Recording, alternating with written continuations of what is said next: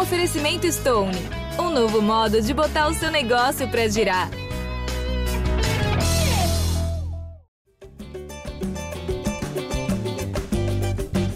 Jé Flamengo na área, começando mais um podcast dedicado a todo torcedor rubro-negro, edição 356, começando um dia depois aí da vitória do Flamengo sobre o Olímpia nas oitavas de final da Copa Libertadores. Eu sou Jorge Natan e hoje estarei junto do Caia Mota, nosso setorista, e também do Arthur Mullenberg, a voz da torcida aqui nesse podcast, para debater tudo que aconteceu no Maracanã.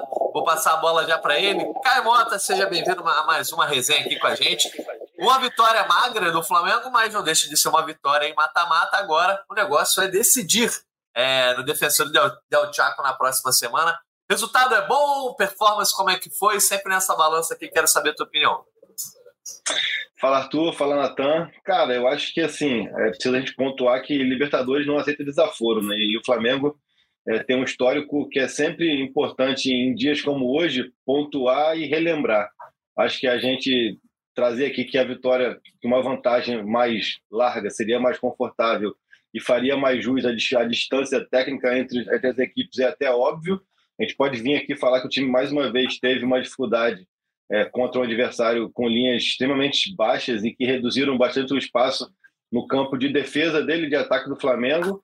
Agora, eu acho que eu tenho visto uma, uma, uma gritaria muito grande, como se tivesse é, sido péssimo, horroroso, horrível, e enfim, como se o Flamengo tivesse sempre a obrigação de fazer o que até fez ano passado, fazer placares de 7, de 4, de 5 é, e na Libertadores. Acho que a gente trazer um pouco essa realidade, o Olímpia é um tricampeão é, da América também, como o Flamengo, obviamente até pela, pelo, pelo, pelo abismo econômico que, que do futebol entre os países, o Flamengo tem muito mais recursos, muito mais capacidade e continua sendo muito favorito a passar para as quartas de final. A vantagem foi magra, foi magra, mas, cara, é, vou repetir a frase do Ulisses, Libertadores não aceita desaforo, há de se respeitar é, essa competição e o, e o Flamengo vai para Assunção, vai para Defensores del Chaco com uma vantagem. Eu acho que vale muito mais a pena, a pena gastar tempo é, debatendo essa dificuldade que o Flamengo tem tido contra equipes com essa característica, como foi o América Mineiro, por exemplo. Achei o jogo de ontem muito parecido com o que foi contra o América Mineiro, com o Olímpia, obviamente, com menos recurso até de contra-atacar.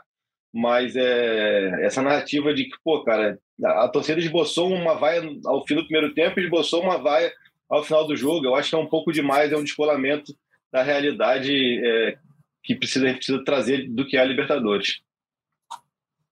Boa, Caio Mota. Vamos então chamar o Arthur Mulherbeck para saber se ele vai abrir esse podcast já concordando ou discordando de você depois dessa introdução é. aí. Chega mais, Arthurzão, já... tua opinião sobre esse 1x0 do Flamengo. Fala, Natan, fala, Caezito. Porra, já começou todo errado, meu amigo Caê. A gente tem que concordar com o que ele está dizendo. Porque a verdade, cara, é que é o seguinte: eu vejo que teve uma ilusão de que o Flamengo vai passar o carro, Olímpia a gente deu de 4 a 0, mas a gente esquece de considerar o contexto. E o contexto do Flamengo para enfrentar esse mata-mata, mesmo jogando em casa, era desde sábado que só se falava em outra coisa, não se falava no jogo. Toda a nação em torno do time, clube, diretoria, imprensa, a torcida só pensava em Pedro, soco na cara, esse tipo de coisa. E a gente viu ontem a dificuldade que foi enfrentar um time que também, quando a gente foi sorteado, ah, o Flamengo dá muita sorte, pegou a baba do pote 1. O padre, time invicto. Caiu o último invicto ontem. Muito difícil, time disciplinado pra caramba. Os caras jogando muito fechadinho ali atrás. E o Caê tem razão também em fazer essa semelhança com o jogo do América que o Mancini fez a mesma coisa, com menos disciplina, né? Saindo mais. Esses caras ontem não saíram. Eles toparam 1 a 0 compraram e acharam bom. E o Flamengo, pô, tem dificuldade mesmo para passar por esses caras. E, enfim, acho que a gente não teve o melhor preparo para esse jogo, principalmente no questão de ambiente, de foco. Mas deu tudo certo, a gente conseguiu uma vitória super importante. Libertadores, irmão, eu não quero dar show, eu quero ganhar. Claro, eu tenho que considerar uma parte da torcida que é exigente, que é sommelier, que exige grandes atuações. Tem que ser citada que existe uma parte que realmente está puta com esse jogo. Para mim, foi um grande resultado, não foi excelente. A gente vai ter que chegar lá de novo semana que vem e jogar muita bola, porque a pressão em defensores do Chaco vai ser gigante esse time enfia a porrada, simula muito e bota a arbitragem contra o time adversário. Eles fizeram isso desde o primeiro minuto ontem. Então, olho vivo, a vaga não está garantida, mas eu estou confiante no Flamengo. E foi um jogo muito com a chamada cara, cara de Libertadores, né, Natan e Arthur? É, o, o América, o Olímpia, ele começa o jogo fazendo valer a tua experiência de um time com três títulos, mais seis ou sete finais de Libertadores, e ele amarra o jogo, ele dá porrada, ele toda falta, ele não deixava que batesse rápido, ele dava bate-boca, ele dava empurrão. Isso vai esfriando um cenário onde o Flamengo tentaria naturalmente impor o ambiente mais quente de início de jogo para conseguir fazer um placar já no primeiro tempo. À medida que o Flamengo se sente amarrado e travado, não só pela postura extremamente defensiva do Olímpia, mas pelo antijogo com faltas e por amarrar também parando o jogo no, no, cronômetro também por muito tempo, isso vai condicionando a partida e aí que entra o clichê de jogo de Libertadores. É um time que está extremamente habituado a esse cenário e quando a gente fala do, dos perigos, são perigos, ainda mais no, no cenário atual do futebol sul-americano, que vão muito além da bola rolando. É o perigo que vai da tradição, o perigo que vai da catimba, o perigo que vai da, da malícia, que também pertence ao futebol.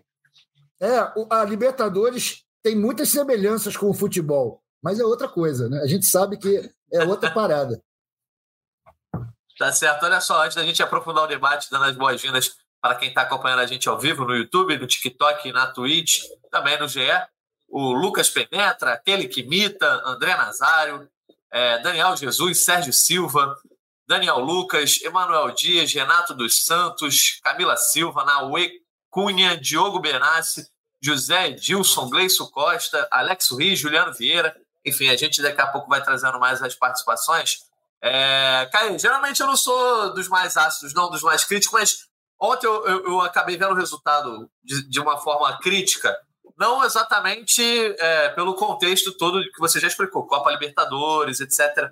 É, mas pelo contexto de que se tratava de um jogo, de um confronto, na verdade, que o Flamengo vai decidir fora. Era o primeiro jogo. Por exemplo, se o Flamengo tivesse empatado ou vencido magro fora de casa e tivesse agora vencido no Maracanã por 1 a 0 nesse contexto todo de um jogo difícil, acho que estaria de ótimo tamanho, está classificado. Mas você trabalhar com 1 a 0 prevendo um jogo fora de casa na decisão, é, eu acho que é um pouco preocupante para o torcedor, no sentido de que esse time do, do Flamengo do Jorge Sampaoli não tem se comportado bem fora de casa.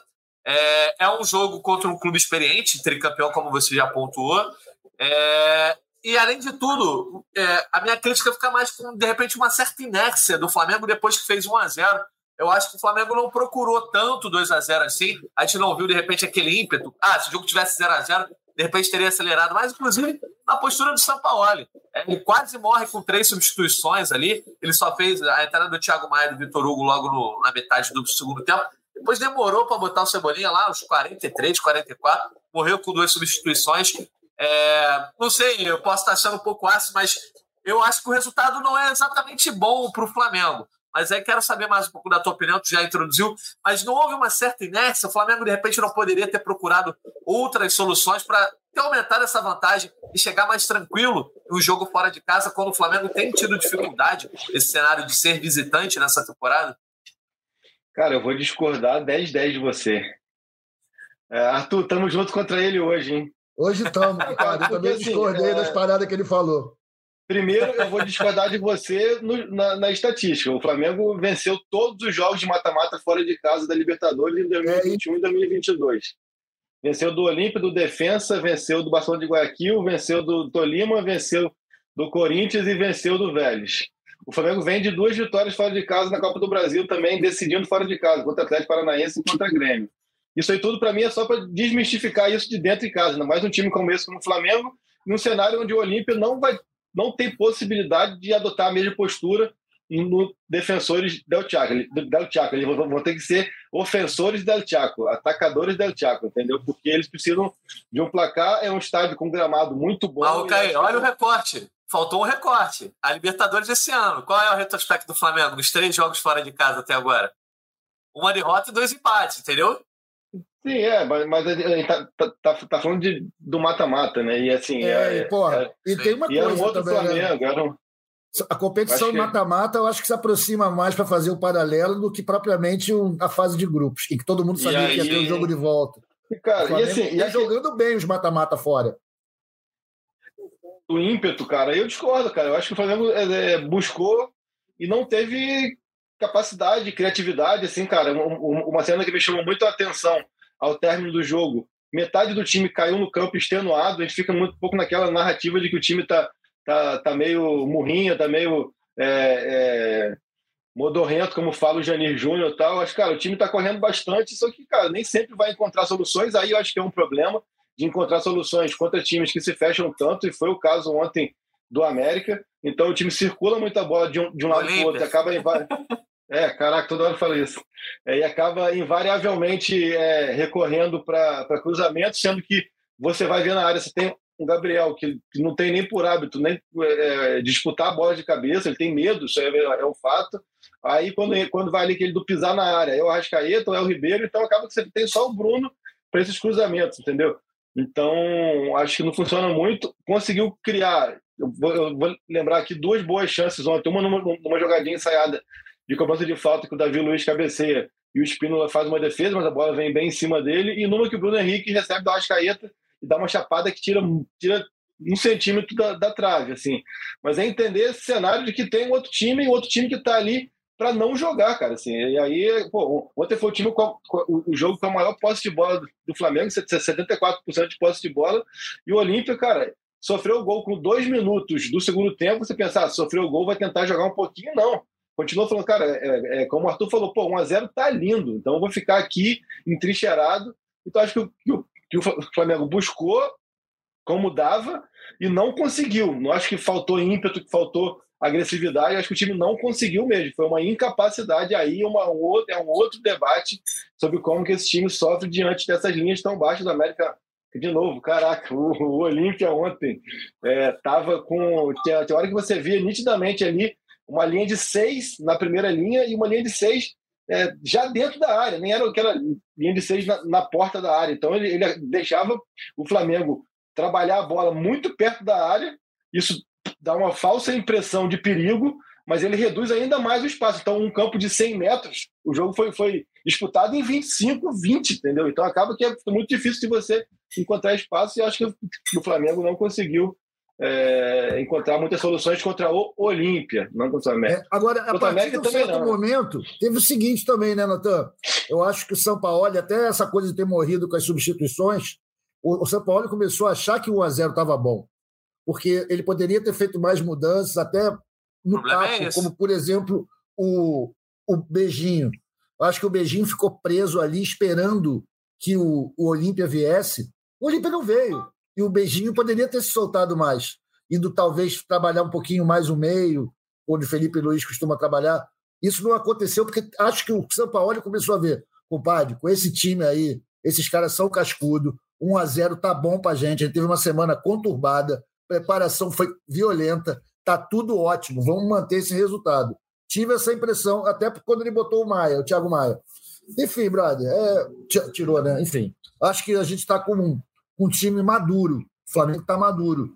Vamos ver como é que vai ser nessa primeiro jogo fora de mata-mata da Libertadores. Mas o retrospecto do time de São Paulo no mata-mata da Copa do Brasil é muito bom. O time jogando com muita consciência, com muita noção do que fazer, sabendo jogar é. o jogo e fazendo um pouco o que o Olímpia fez ontem, parando o jogo, botando a mão na cara, rolando um pouco pelo gramado. O Flamengo tem feito isso com elegância. Não foi esse exagero do Olímpia. Mas eu acho que é assim que se joga jogo fora.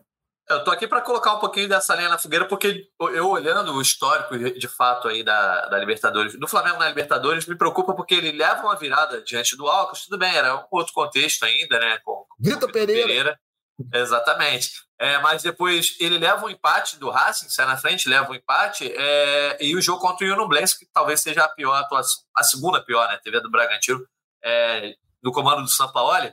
Uh, tudo bem, o Flamengo vai com uma vantagem e eu acho que o lado bom dessa moeda é o Olímpia não consegue vencer um jogo há mais de um mês e o Flamengo em si só sofreu uma derrota nos últimos 22 jogos. É um, é uma, é um grande retrospecto, então é, é, um time difícil de ser batido. Então é, dá para imaginar que o Flamengo vá lá e, mesmo que empate o jogo, consiga a vaga. Só que é aquilo, o Juliano Vieira falou aqui no chat. Libertadores 1x0 ou 10x0 tem o mesmo valor, o que importa é levantar o bicampeonato. Mas aí a gente sabe como é Libertadores, né? A última eliminação do Flamengo em mata-mata de Libertadores, você se lembra que foi contra o Racing, né? O Flamengo joga a final de 2023, de 2022 ganha, joga a final de 2021 e perde, e jogou a final de 19 e ganhou. E em 2020, é, quando ele joga contra o Racing nas oitavas de final, ele é eliminado nos pênaltis num jogo maluco, quando ele caiu expulso.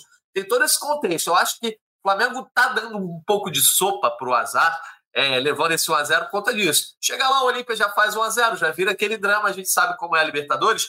E mais do que isso, Caê, eu acho que é o que você já pontuou. Ah, se o Olímpia conseguir um 1x0... Você está preocupado à toa, pode cravar esse corte aí. O Flamengo já está classificado às partes de final. Ah, não mete essa não, Olha, Caê. Rapaz, Vamos manter o sapato. Não, que secado, não mete essa não. Corta essa parada aí. Apaga aí o que o cara falou. Apaga, apaga. Irmão, Vai ao tá vivo. maluco. Tá maluco? De jeito nenhum. Não, inaceitável. Porra, Mas, tá- ô, Caê, a questão é: se o Olímpia. Ontem colocou duas bolas na trave, por exemplo. Se o Olímpia consegue abrir o placar e se Porra. fecha, se fecha, o Flamengo tem dificuldade ontem. abu- Abusou do chuveirinho, como diz aqui o Leno Rodrigues. Um time de qualidade do Flamengo não pode abusar tanto de chuveirinho. Inclusive, a- o gol sai pelo alto, mas em uma jogada diferente, né? Não foi exatamente na linha de fundo. O Gabigol puxa para dentro, joga a bola no Bruno Henrique. O fato é, falta um pouco de soluções diferentes. E ontem, que foi o dia que o Arrascaeta não teve tão bem, isso fica um pouco mais é, escancarado, né? É pra quem isso? Acho- Caê? Não, acho que. Ah, ok. ah, Mas eu vou repetir: o, Olímpia fechava muito e, diminuía os espaços, e aí não tem muito o que fazer, cara. Você achar que você vai conseguir entrar tabelando ou encontrar espaço para dar uma bola nas costas. Um time que tem seis jogadores dentro da área e mais três na, na entrada da área é uma questão é, física, de espaço, de falta de espaço. O Olímpia sequer se permitia dar aquela saidinha para que o Flamengo tentasse recuperar a bola e usar um espaço na- nas costas. Aí é uma questão mesmo que não tem o que fazer. Acho que falta ao Flamengo, se a gente for falar de repertório, o chute de fora. É um time que, que, que- chuta muito pouco de, de longa distância e acaba ficando muito refém de- dessa tentativa de espaço por dentro que ontem não existia. Entendeu? Então acho que passa muito por isso. Acho que o chuveirinho do Flamengo também é ineficiente por dois motivos. É um time que vai muito pouco ao fundo. É, o único que ainda tenta uma ida ao fundo é o Bruno Henrique. O Cebolinha também vai, mas quando vai com o pé trocado, tipo ontem que ele ainda consegue ir driblar, mas ele fica com o pé torto, ele não consegue dar o cruzamento, tem que puxar para a direita e perde tempo. É, então acho que, que, que isso também impacta. E o fato de você não ter na área nenhum exímio cabeceador. A gente está falando aqui que o cara que vai no fundo é o cara que está na área. E só se ele for o cardeal do filme dos Trapalhões lá, que ele cruza e vai para fazer um gol, entendeu? Então fica difícil. Acho que ontem, é, para mim, o São Paulo ele pecou é, na questão dos laterais. Ele acaba confiando muito no ímpeto ofensivo do Beijinho. Ele prende o Wesley. O Wesley passou muito pouco, trabalhou muito menos, muito menos do que o, habitual na fase ofensiva, sendo que o Beijinho é, ocupava um espaço que o Bruno Henrique muitas vezes já estava, né? E achei que, que o Ayrton ainda não voltou ao ritmo que ele estava três, quatro meses atrás. Então acaba que você percebendo isso, ele poderia ter colocado até o Thiago Maia no Ayrton, segurado ali o setor e soltado o Wesley do outro lado, tentar dar essa variação, tentar dar, dar essa amplitude, tentar dar essa opção de jogo. É, mas enfim, é isso, cara. Eu, eu vou Até bater- o Davi Luiz, em certo momento, virou meio que um lateral ali, né? Não, cara, tô- é, muitas vezes o Davi estava de, de atacante, o último homem ali era o Fabrício, o Fabrício já estava na intermediária ofensiva, para a gente ver como que o campo ficou reduzido, né? É como se a gente jogasse um time de futebol naqueles campos sintéticos de sete, né? Acaba que não tem espaço, fica embolado tudo mais. É, mas claro que o Flamengo precisa encontrar alternativas para isso. Vou bater de novo na tecla do chute de longa distância. Acho que é uma, é uma arma que, que o Flamengo utiliza muito pouco em jogos como esse, ainda mais ontem, por exemplo, que o Olímpia dava esse espaço na entrada da área, porque ele fechava muito lá atrás, tinha esse espaço para preparar o chute, para arriscar, enfim. Não era aquele chute sempre travado, mas o Flamengo não conseguiu é, alternativas. Acho que a gente tem que debater a questão da alternativa, mas eu vou sempre trazer aqui que o Olímpia é, transformou um campo do Maracanã num campo de pelada de, de, de 20 metros, e aí fica difícil de encontrar espaço mesmo. É, e acabou que o Flamengo só conseguiu a vitória graças à fusão, né? Que vem fazendo sucesso há, há quatro anos aí, né, Arthur? É uma jogada que é cantada, muita gente pontuou isso, né? Uma jogada que é cantada, inclusive está na análise do Caê lá no GE, né? É, todo mundo sabe que vai acontecer, mas muito difícil de marcar. Tamanha afinidade, tamanha é, essa é, parceria do Gabigol com o Bruno Henrique. E aí a gente, eu acho que o, a análise do jogo fica até um pouco enviesada, porque de repente se era um 0x0, né, a gente já está apontando talvez com mais críticas é, essa atuação do Flamengo, mas Gabigol e Bruno Henrique salvaram o Flamengo, salvaram esse resultado importante é, dentro de casa. E mais do que isso, Arthur, o Daniel Lucas aqui no chat. É, o jogo de ontem prova que o Pedro só foi titular porque o Bruno Henrique se machucou. A química entre Bruno Henrique e Gabi é simplesmente perfeita. É, como o nosso Arthurzão diz, só joga no Flamengo quem quer. De fato, Bruno Henrique mostrando que já voltou no ritmo, ou muito parecido com o ritmo que ele vinha antes da lesão, é difícil abrir mão dele nessa equipe, né? É, o Bruno Henrique é o cara que a gente está vendo que ele está conquistando o lugar dele no time titular. Tá bola, irmão. Não é no choro, não é na reclamação. Né? Um cara que recuperação muito difícil de uma contusão grave, veio com humildade, entrou quando mandaram, saiu quando mandaram, quando mandaram aquecer, ele aqueceu. Então é isso. O Pedro tem que entrar numa mesmo, porque, cara, o, o Bruno Henrique ele tem essa possibilidade de jogar no comando do ataque. Tudo bem, como o Caio falou, a gente vai perder o cara que vai no fundo. Mas é só tu ensinar o beijinho ou o Wesley ir no fundo. A gente tem, tem um, um centroavante de referência. Então, o Pedro, se, tá, se é que ele está alimentando essas fofocas de que quer sair, o cacete, não sei se é verdade, não posso afirmar. Ele, pô, cara, tem que se ligar, porque a, a vida é assim, irmão. No Flamengo, ele tem concorrência, entendeu? Ele não estamos desesperados precisando dele. Não é tempo de Viseu, só tinha o Viseu, de você tinha que usar o Viseu. Né? Agora, o Flamengo está dando sorte. Acho que foi legal você ter falado sobre as duas bolas na trave, Aquela bola na trave que o maluco meteu depois da cabeçada foi um susto. Aquilo ali teria destruído a noite de 40 milhões de pessoas. Porque o Olímpio, irmão, ia voltar lá para trás, todo mundo meteu o ônibus e ia acabar o jogo. E Qual foi a segunda bola? Você lembra dessa? A segunda, tem uma que, que uma, a bola cruzada, quase sem ângulo, o Matheus Cunha meio que leva é, assim, a bola ainda Matheus Cunha poderia ter evitado essa segunda. Ia, ia ser aliás, eu, verdade. Eu, eu até escrevi isso, rapaz. Como tem Ele é bom goleiro, mas como tem sorte o Matheus Cunha? Ele é o oposto do chama-gol, né? É, ele é largo, né, compadre? Isso é bom, porra. O goleiro do Flamengo tem que ser largo. Eu acho que o Flamengo está com sorte campeão. Porque aquela bola era, na trave dos caras foi realmente assim, assustadora. Era, era assustador. Né? O Mari era muito assim, cara. As pessoas esquecem que o Mari fez muita cagada, mas as cagadas dele não, não resultavam em gol. Muita não, mas ah, teve algumas falhas dele que, não, de pô, fato. para seis meses, para cinco meses, a gente lembra de umas quatro aqui importantes, cara. Quanto não, mas eu quero esses caras sortudos no Flamengo, galera. Quanto o Inter no, no, Maracanã, mas é isso. É, tem, não, não, é Ontem, por exemplo, não, tem eu gente que falar mal do Davi Luiz. Faz o, o, o, Gustavo Henrique era muito assim, fazia 90 minutos incríveis, mas 10 segundos que ele errava uma bola saía gol. É, terrível, terrível, terrível. Léo a... Pereira também, primeira temporada dele era assim. Léo Pereira fez para... muita cagada. O, falar em Léo Pereira, né? Queria perguntar para vocês. Ontem o Léo Pereira eu acho que não fez tanta falta ao time. O Fabrício Bruno jogou com o Davi Luiz, eu acho que compuseram bem. Tudo bem, não foram tão testados assim. É, em determinado momento, cair até jogar invertidos ali, né? O Fabrício caindo um pouco mais para a esquerda. Quero saber se, se o Léo Pereira fez falta. E sobre o Felipe Luiz, né? Você já comentou um pouco sobre o Ayrton. É, e a galera comentou aqui no chat também. É, cadê? Ó? O Ayrton Lucas joga melhor em progressão e não armando o jogo, diz o Emanuel Dias. De repente, para esse tipo de, de jogo, como o Olímpia atuou, como você já falou, com a linha, às vezes de seis na boca da área, é, talvez jogar com o Felipe Luiz seja uma solução melhor, né? Tudo bem, ontem não estava disponível, estamos projetando, obviamente, com todas as cartas na mesa.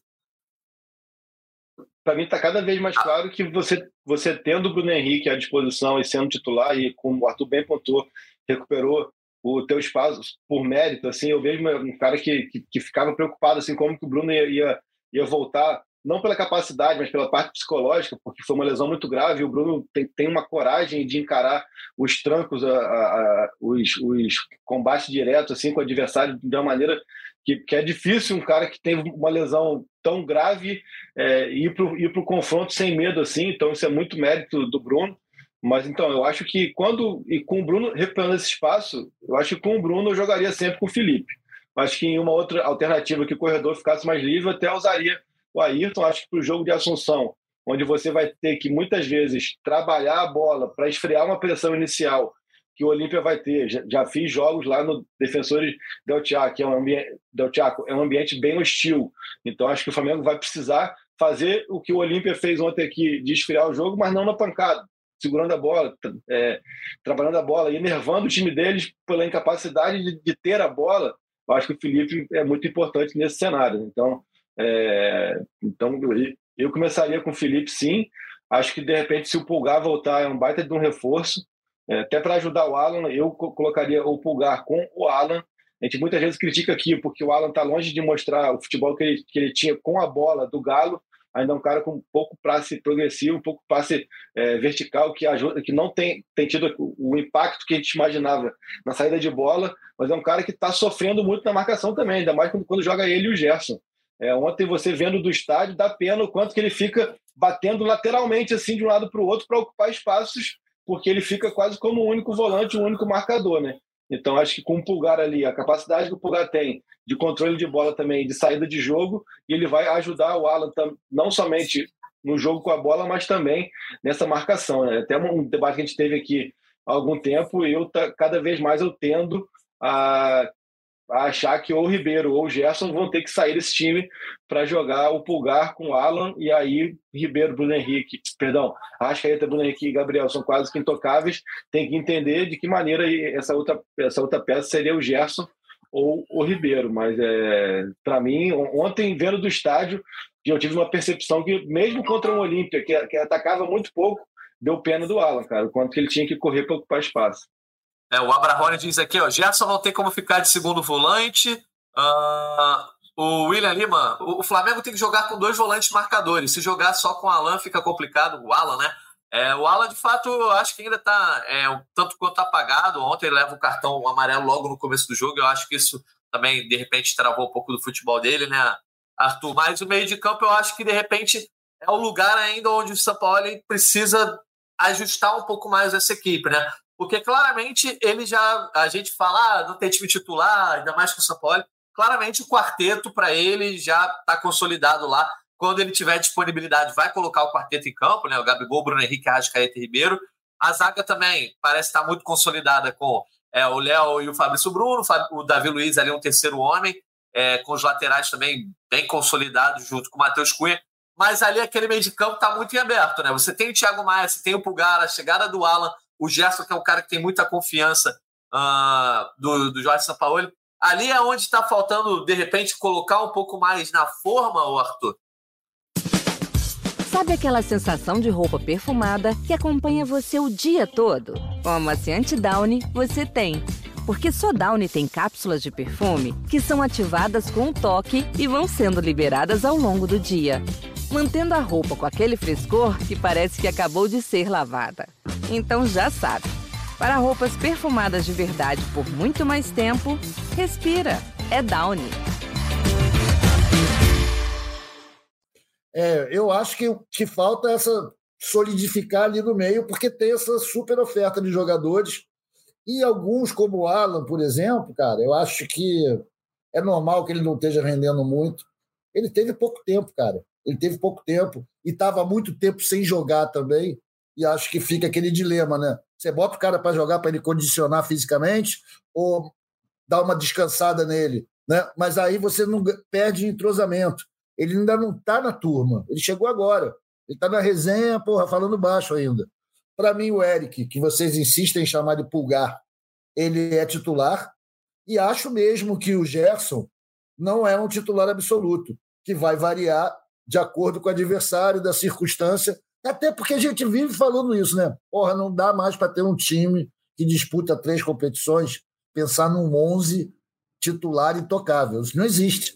A gente tem exatamente um elenco forte para poder usar essas peças. Eu vejo o Gerson, quando joga de meia, como piorando o futebol dele. Acho que ele joga melhor de segundo volante, chegando. Mas depende de quem que ele vai ter que barrar. Né? No caso, o Eric, eu acho que ele não barra. O Eric oferece um trabalho melhor, tanto de proteção quanto de criação. O Davi Luiz, que porra, eu vivo pegando no pé, né? tecnicamente eu sou hater dele, ele ontem estava ocupando várias dessas funções, porque o time do Olímpia estava todo recuado lá atrás, e ele avançou e ele tentou ser centroavante, tentou movimentar jogadas como meia. Enfim, é isso, cara. A gente tem muito talento ali no Flamengo, né? E no meio, principalmente. O, o Sampaoli vai começar a tomar essas decisões quando tiver toda a galera junto, que ele ainda não conseguiu. Toda hora tem alguém ferrado. Quando tiver todo mundo ali, eu acho que a gente vai poder ver um pouco, entender melhor o que, que ele está imaginando para o Flamengo. Caí, por falar nessa oferta de jogadores, né? A galera citando o Pedro, obviamente, aqui no chat, né? O Felipe Dantas. Como jogaram no segundo tempo, não seria a prova que o Gabi pode jogar com o Pedro, né? Bruno Henrique caiu mais para centroavante, de repente o Pedro poderia ocupar ali. Mas eu fiquei um pouco preocupado com essa questão das substituições do Sampaoli, porque eu acho que ele não está conseguindo dar confiança e até minutagem para jogadores que possam ser importantes para mudar o jogo na frente. As duas alterações dele ali iniciais são a entrada do Vitor Hugo e do Thiago Maia, dos jogadores de meia, mas os jogadores agudos, tudo bem. Além de ser difícil você tirar os três caras da frente, Arrascaeta, é, Bruno Henrique e, e Gabigol, é, mas parece que ele está com uma certa dificuldade de confiar nos caras. Ontem, por exemplo, para mim me parecia muito é, um jogo para a entrada do Cebolinha. Um drible curto, tentativa de chute de fora da área. Cebolinha entra só aos 42 do segundo tempo. Luiz Araújo quase não tem sido usado também. O próprio Pedro, a gente vai ter que verificar como vai ser a utilização dele. Provavelmente contra o Cuiabá deve receber é, maior oportunidade diante da ausência do Gabigol. Uh, o Juliano Vieira até diz aqui: nossa válvula de escape seria o Cebolinha no contra um, mas ele está tímido. Aí o Alex Ruiz responde: Cebolinha não está tímido, ele está limitado pelo esquema do time.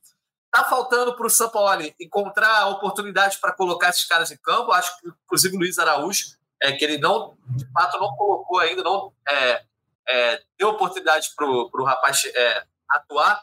Ou está faltando confiança. Ah, pô, esses caras não estão mudando muito o jogo, então não, não vou arriscar muito colocando eles em campo tem boa chance do, do, Luiz Araújo ser utilizado contra o Cuiabá. O Sampoli fala dele em coletiva ontem, diz que tem que ser, tem que dar mais, mais minutos, tem que dar mais oportunidades para ele. É, eu acho que no jogo de ontem, é, porque assim, cara, por característica, tanto Luiz Araújo quanto Cebolinha, quanto Bruno Henrique, os atacantes do Flamengo de modo geral são atacantes que demandam velocidade, demandam campo, demandam espaço para dar tapa e correr. E ontem não tinha espaço, né? O Cebolinha até ele consegue é, já no finalzinho fazer uma jogada individual, até comentei que ele entra na área, mas, cara, é uma questão que o Cebolinha acho que precisa refletir um pouco sobre a conclusão, sobre a finalização de jogadas dele. Isso não quer dizer exatamente finalização para o gol. Eu vou pegar até como exemplo o lance lá do gol do, anulado do, do, do John Arias no Fla-Flu, onde ele limpa e não bate, limpa de novo e não bate, na terceira tentativa de limpar ele sofre a falta. Então, assim, é, ontem passa um pouco por isso. Ele consegue um drible importante, ele limpa, entra na área ele demora a tomar a decisão, ele quer sempre dar um drible a mais, eu acho que muito mais por essa indefinição, essa indecisão do que fazer, do que mesmo até por vaidade, assim, por, por preciosismo. Então, assim, acho que o Cebolinha precisa trabalhar um pouco mais, mais isso no, no, no, dia a dia, o Cebolinha do Grêmio e da, e da seleção brasileira. Era muito aquele cara que já limpava e chapava, tanto que brincava muito até uma comparação com o Robin, assim, por característica. Então, assim, acho que o Cebolinha precisa é, entender um pouco mais isso e a, a, até fazendo essa leitura do jogo do Flamengo, né?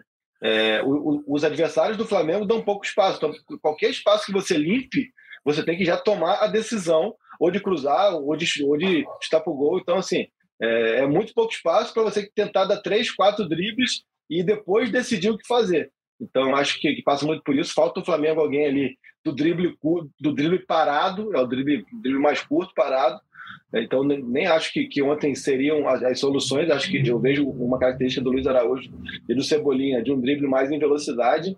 É, só que o Flamengo é isso, cara. Eu acho que prevejo ainda situações, no mínimo, é, da gente ficar de olho entre hoje e amanhã.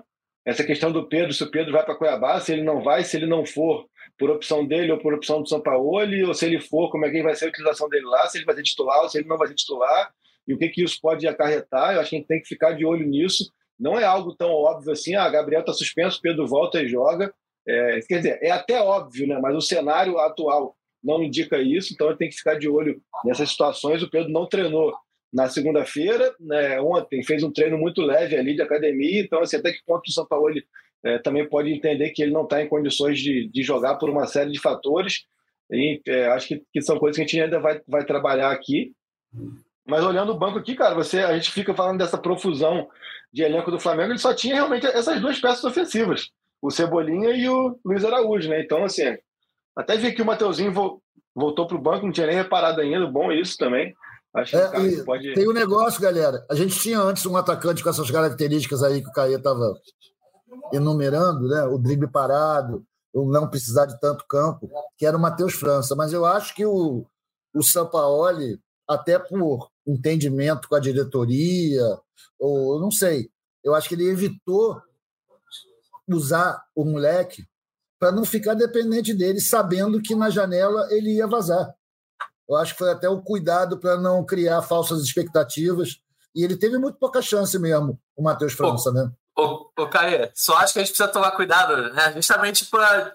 É óbvio que parece que são poucas opções, mas dentro do cenário, né? Comparando com outras equipes, você tem como três opções. No caso, no jogo de ontem, não, mas na teoria, você tem as três opções para mudar o jogo na frente. São o Pedro, o Everton Cebolinha e o Luiz Araújo, que bem ou mal é uma aposta da MLS. Não são opções ruins, é porque a torcida do Flamengo meio que perdeu a confiança no Cebolinha, como diz aqui, aqui no chat, a galera pega muito no, no pé do, do Cebolinha. É, o Cebolinha Eu é acho que o Luiz Araújo não se mostrou ainda. Né? O, o, Luiz Araújo tem que se mostrar como uma boa opção.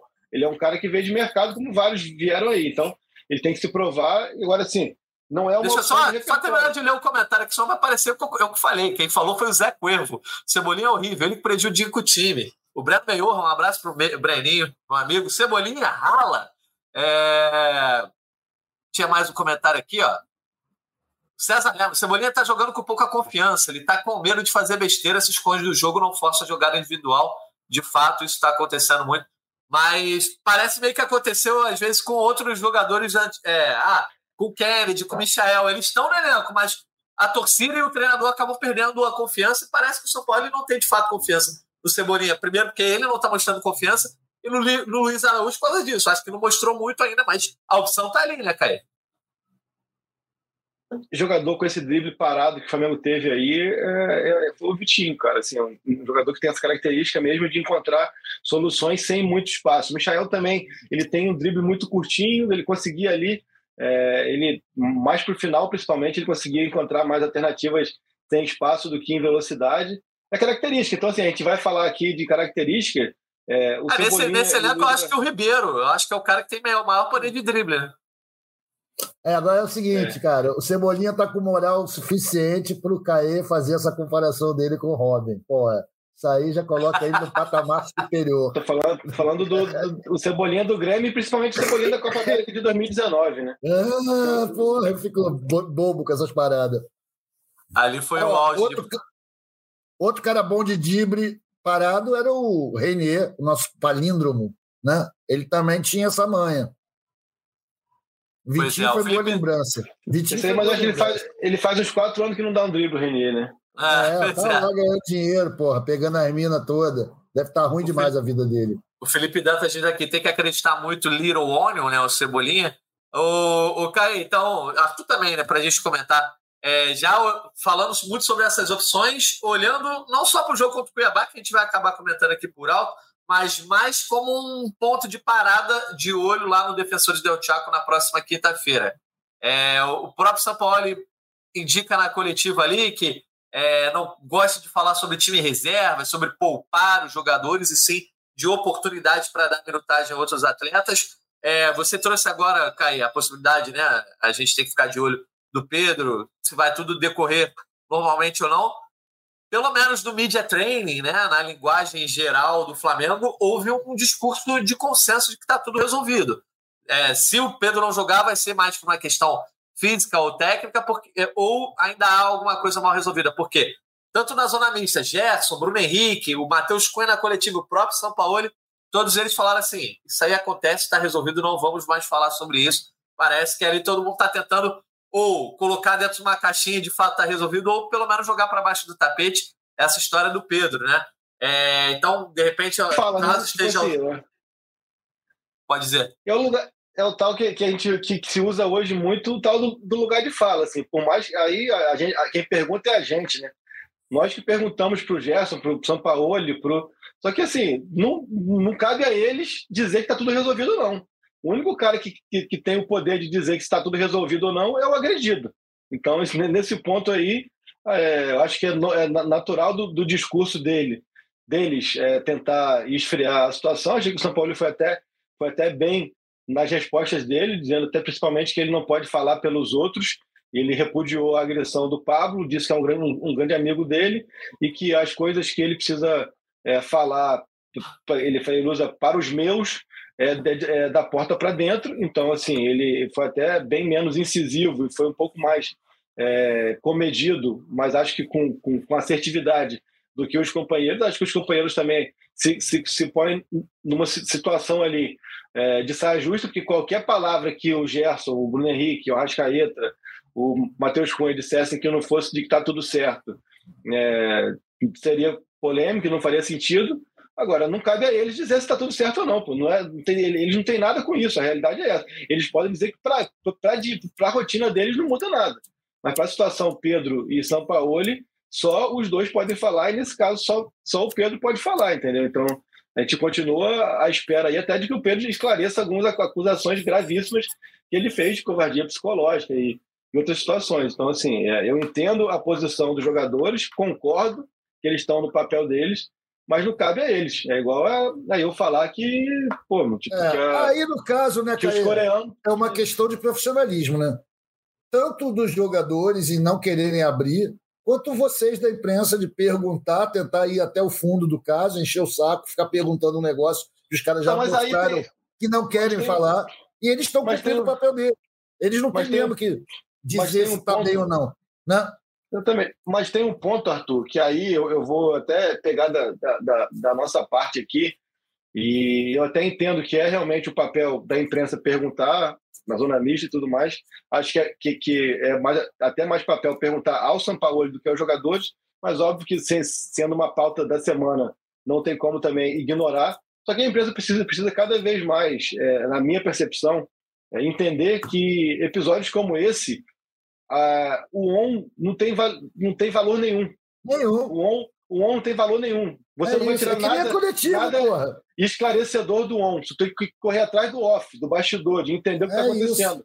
Porque senão Aí, você fica numa zona de conforto muito grande. Eu vou ali, na, vou ali na, na zona mista e pergunto o que vier dali. Tá tudo certo para mim. E aí é muito É. fácil ser repórter assim, entendeu? É eu jornalismo de nota oficial, seguinte, né? E as coletivas não são jornalismo, irmão. Coletivo é entretenimento.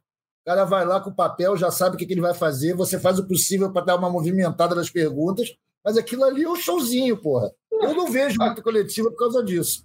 Vejo coletiva- até mais poder falar com vocês sobre o que aconteceu. Mas esperar que algo incrível saia dali, aquelas coisas doidas que saíram Cara. nos 90, não tem mais isso. Acabou. Não, então, dia, cara, show. aí é- é uma questão assim, cara, é, cada um conduz a, a carreira da, da maneira que acha pertinente, né?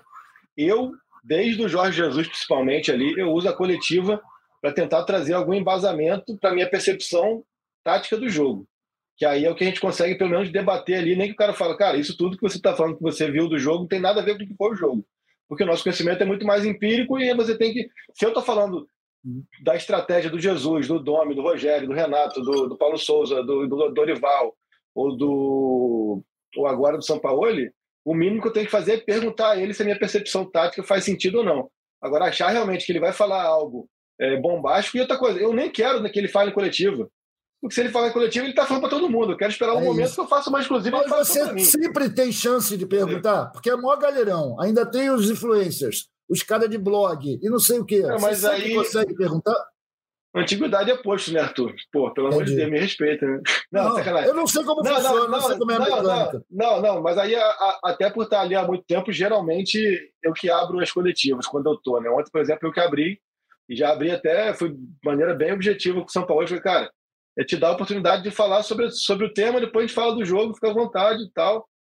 Porque é isso, cara, que che- chega uma hora, num, num episódio como esse, que não há nem o que se questionar. É dar voz a quem geralmente faz a opção de não ter voz. A gente fala que não tem voz, mas muitas vezes é, é o cara que faz a escolha por não falar, né?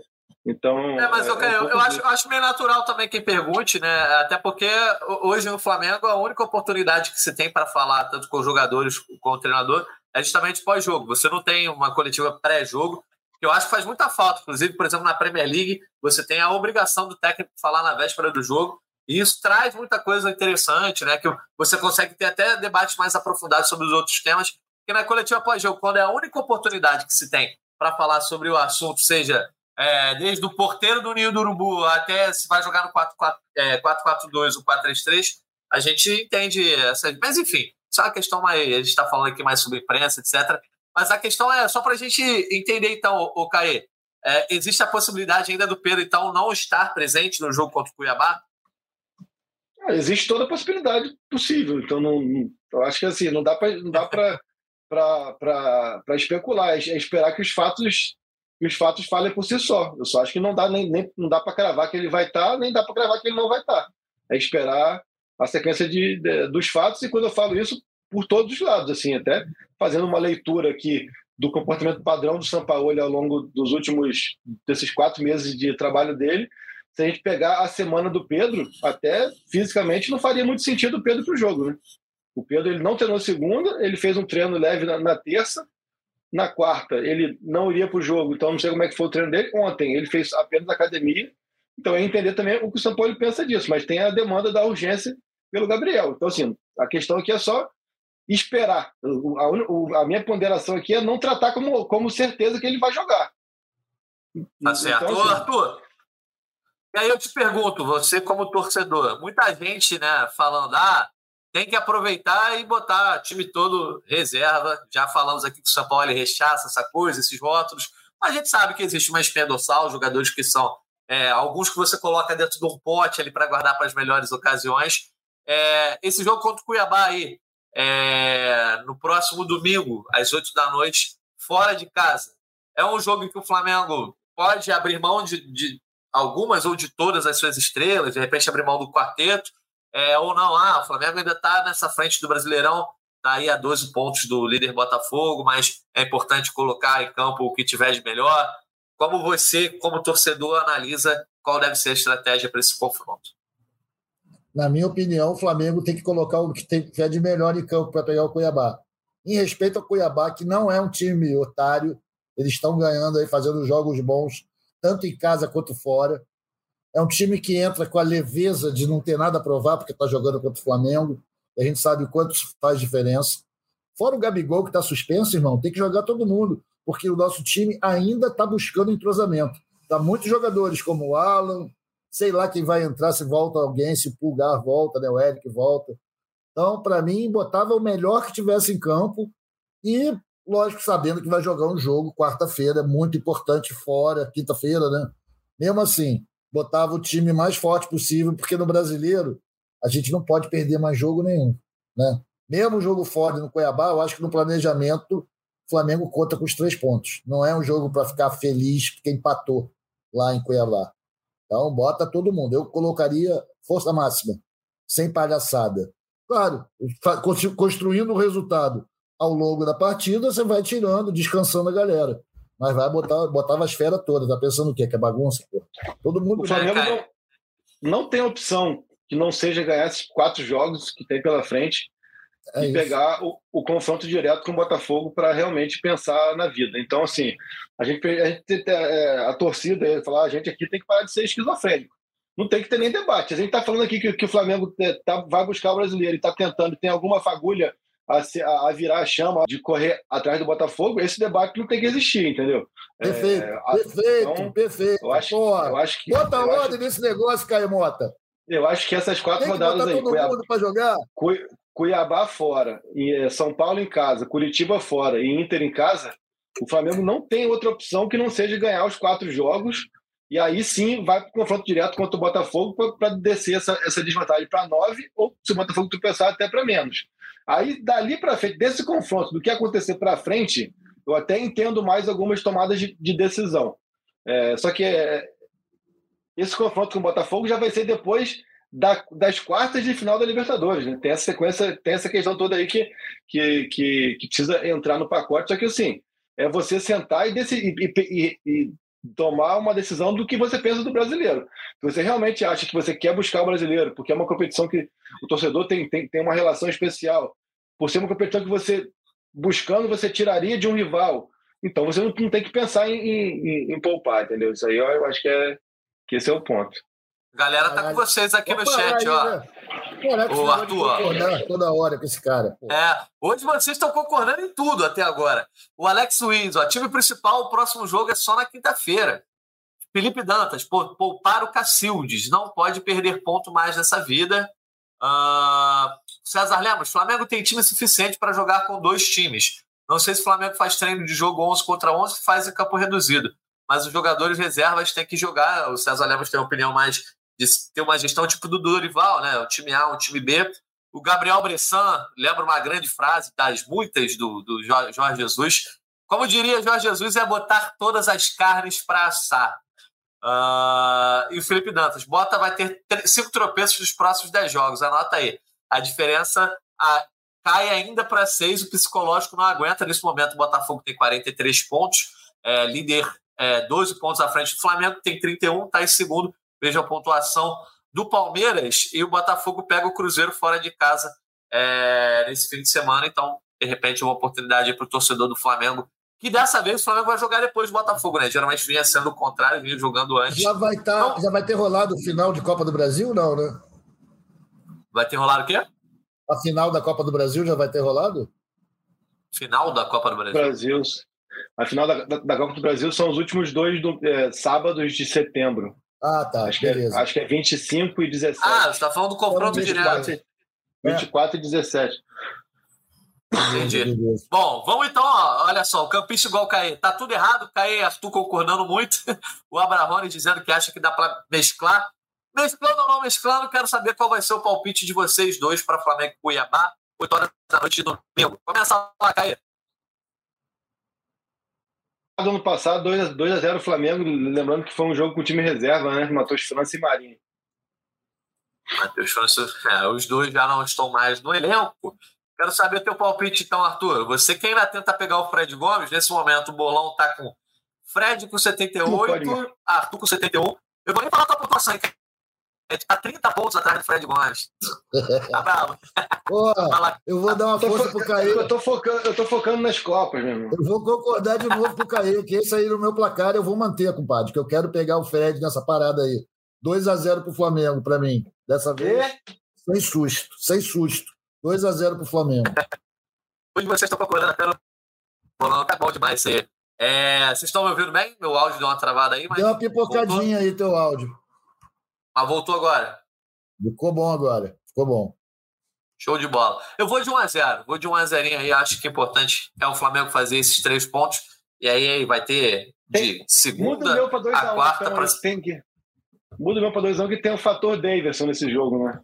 Aí, ó. Aí. Ah, tem, tem o Davinho. Esse, esse adora. Ele tá brilhando na temporada, né? Já brilhou contra o Flamengo em outras oportunidades oportunidade. Vou deixar uns abraços aqui para a galera que entrou em contato comigo nas redes sociais. Um abraço para o Marcos Tibério, lá da Flá TT do Piauí. Para o Diego Menescal e para o Rodrigo Gama, que acompanham todos os programas aqui. Eles é, falaram com muito carinho aqui do nosso podcast. Para o Cadu Noel, que disse que o Bruno Henrique é o melhor reforço para essa temporada até agora. E para o Lucas Reno. Também para a galera que estava aqui no chat hoje. Um alô para o Diogo Benassi, que sempre acompanha no caminho do trabalho para o Renato dos Santos, Emerson Ferreira, Zé Cuervo, que não é aquela bebida, né? Mas ele está aqui com a gente. Um abraço para o Jardim Gá, lá em Goiás, para o Marcelo Rangel e também para o Daniel Lorenzini e para o pai dele, Valdir Lustosa, lá em União da Vitória, no Paraná. Vamos lá então, Arthur Mullenberg, para o nosso destaque final. Se você tiver algum abraço para mandar. É...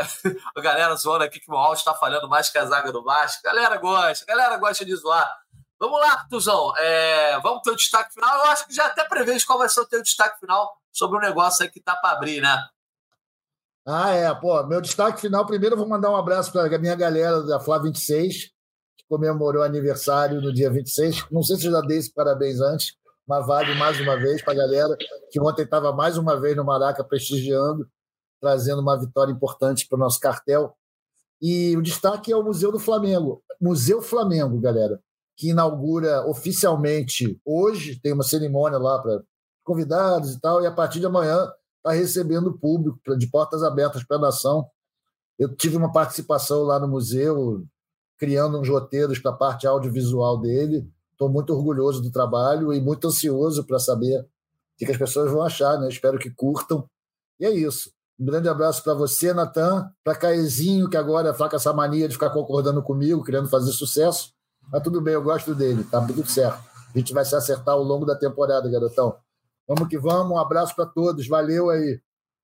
Valeu, Arthur, um abraço para você. Ó. O Juliano Vieira pedindo um abraço para Flanáticos, Urubu Cuiabã, Conflari, Flá Bochecha, todo mundo lá em Cuiabá. Eh, certamente vai poder estar no estádio aí para acompanhar esse jogo do meu. Deixar um abraço pro meu irmão Paulo Igor, eu estou na casa dele aqui, usando um pouco da estrutura, eu vou deixar um abraço para ele, ele que é rubro-negro. Caio Mota, encerra então esse podcast pra gente, teu destaque final. Putz, cara, destaque final que eu vou, vou dar um detox de vocês agora aí. Segunda-feira eu tô fora e quinta que vem também, mas tá tudo certo. É... Não, cara, velho, me, me veio a mente aqui vendo aqui, tava abrindo aqui as fotos do treino, né? Pedro treinou e tal, o postou no Twitter. Um destaque final até aleatório, mas que eu acho que sempre é importante é o senhor Rodrigo Caio, né? Acho que o Flamengo está chegando ao fim de um ciclo de um dos seus maiores defensores da história é só é sempre bater na, na tecla de que esse ciclo seja finalizado da maneira mais bonita possível por, pela parte do que ele entregou em campo e pela parte humana, que é um, é um, é um garoto. Eu, eu, eu, do auge dos meus quatro, quase 40, posso chamar ele de garoto, né? É um garoto que tem uma postura impecável e só que me vê, me vê à mente que apareceu a foto dele aqui no treino de hoje. A gente tem que bater na tecla de como o Flamengo vai conduzir esse, esse fim de ciclo do, desse jogador tão importante e desse ser humano que sofreu tanto aí por razões que não são inexplicáveis é da vida, mas que ele sofreu tanto nesses últimos anos. Só, só essa ponderação aleatória, mas que eu acho que é bom a gente manter viva essa, essa expectativa de um fim de ciclo bonito do Rodrigo. Boa, tá certo. Então a gente fica nessa expectativa, a gente segue acompanhando o Flamengo, todo o noticiário aí no GE. Caio Mota vai dar um detox aí na próxima semana. Fred Gomes está voltando de férias também. A gente segue acompanhando tudo e voltando na segunda-feira. Tem Flamengo Cuiabá no domingo, a gente volta na segunda-feira. Fala aí, Caê. No Detox, mas no, no podcast de, de, quinta que vem, fala com o Maurício já da galera. Pega o meu corte e bota lá, Caê Mota cravou, já está classificado. Essa, eu tenho medo dessa zicar no Atulha, né? Também. palhaçada, palhaçada. Totalmente desnecessário. Tá certo. Vamos encerrando aqui, então. Um abraço para todo mundo que nos acompanhou aqui ao vivo no, no GE, no YouTube, no TikTok, na Twitch. Um abraço para Maurício Mota, para Raquel Guarino, que estiveram aqui com a gente é, no backstage dessa live. Um abraço para quem está nos escutando aí também, todos os aplicativos de áudio. A gente volta na segunda ao vivo, quem quiser acompanhar. Esse horário do almoço, meio-dia, meio-dia e meia, a gente está chegando na área. Caê, Artuzão, um abraço para vocês também.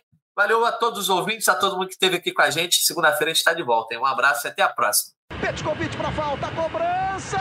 Gol!